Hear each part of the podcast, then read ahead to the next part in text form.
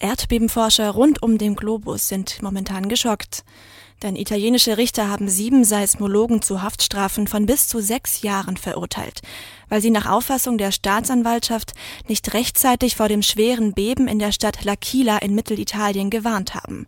Das war im April 2009. Dabei sind über 300 Menschen gestorben.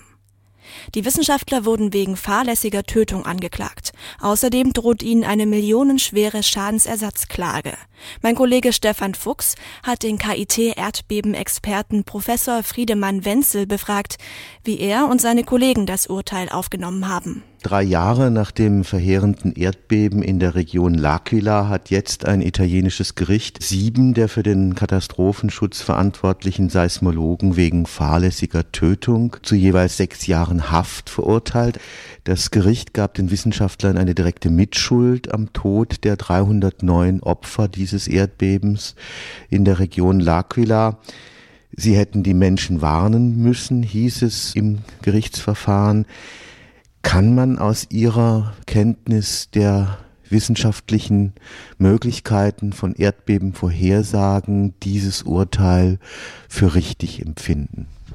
Ich würde sagen, man kann es nicht für richtig empfinden, weil die Wissenschaft eigentlich keine Möglichkeit bietet, Menschen direkt auf kurzer Zeitskala vor einem Erdbeben zu warnen, in dem Sinne, dass es demnächst kommen würde.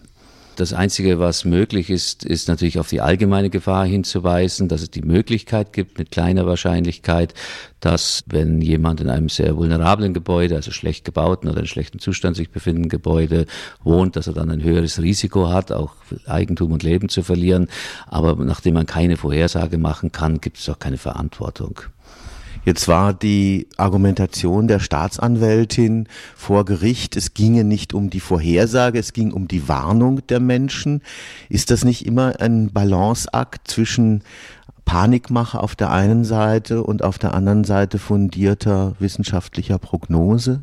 Ja, in der Tat, denn damals in L'Aquila war ja die Situation die, dass es Erdbebenvorhersagen auf nichtwissenschaftlicher Basis gab, dass tatsächlich eine Panik im Entstehen war und natürlich der Zivilschutz auch ein gewisses Interesse hatte, die Leute zu beruhigen, insbesondere aufgrund der Tatsache, dass eben zu dem Zeitpunkt keine wissenschaftliche Evidenz da war, dass ein großes Erdbeben kommen würde, was nicht heißt, dass man es ausschließen kann. Jetzt gibt es ja eine ganze Reihe von Forschungsansätzen, die versuchen, dieses Dilemma wenigstens ein Stück weit aufzulösen, indem man an allen möglichen Vorwarnzeichen, äh, auch zum Teil mit Tieren versucht, da irgendwie eine Möglichkeit zu finden, eine längere Vorwarnzeit zu garantieren. Gibt es da Hoffnung, dass sich da in einer absehbaren Zukunft die Erdbebenprognose doch stark verbessert? Ja, es gibt auf der einen Seite diese Frühwarnung, die also in Japan sehr entwickelt ist, auch öffentlich gemacht wird seit fünf Jahren mittlerweile, die in Kalifornien halb öffentlich ist, also demnächst kommen wird, in Taiwan auch. Das können sie machen Gegenden mit relativ vielen Erdbeben, wo die Leute dran gewöhnt sind oder sich mit der Information gut umgehen können. Das ist das eine. Das ist, hat natürlich auch seine Grenzen, weil wenn Sie zum Beispiel wie in äh, L'Aquila ein Erdbeben sehr nahe an der Stadt haben, ist die Vorwarnzeit praktisch null. Also es hat in dem keinen Effekt.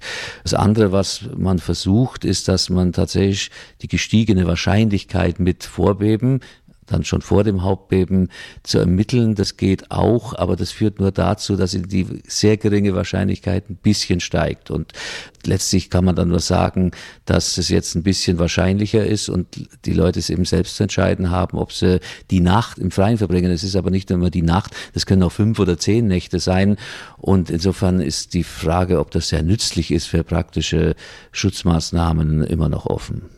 Andere Indikatoren gibt's nicht, Magnetströme und was da alles so im Gespräch ist?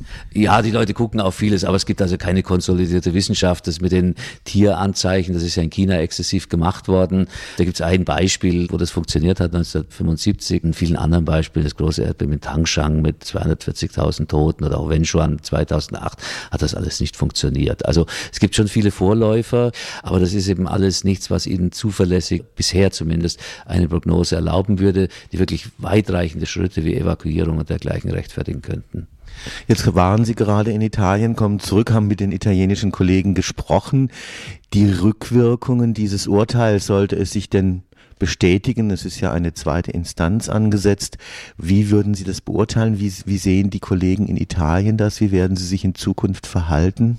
Die sehen das natürlich als sehr ungerecht an und vor allem befürchten sie negative Auswirkungen, die darauf hinauslaufen, dass sich die Wissenschaftler eben extrem zurückhalten werden und ihre Meinungen nicht mehr frei sagen würden, weil sie eben befürchten, dass strafrechtlich äh, und übrigens zivilrechtlich auch verfolgt werden. Das sind ja 10 Millionen Euro Strafen ausgesprochen worden.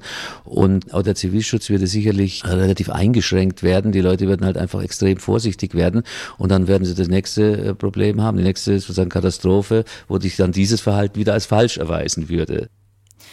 Mein Kollege Stefan Fuchs hat mit dem Seismologen Friedemann Wenzel vom KIT gesprochen. Es ging um die Verurteilung von Erdbebenforschern in Italien.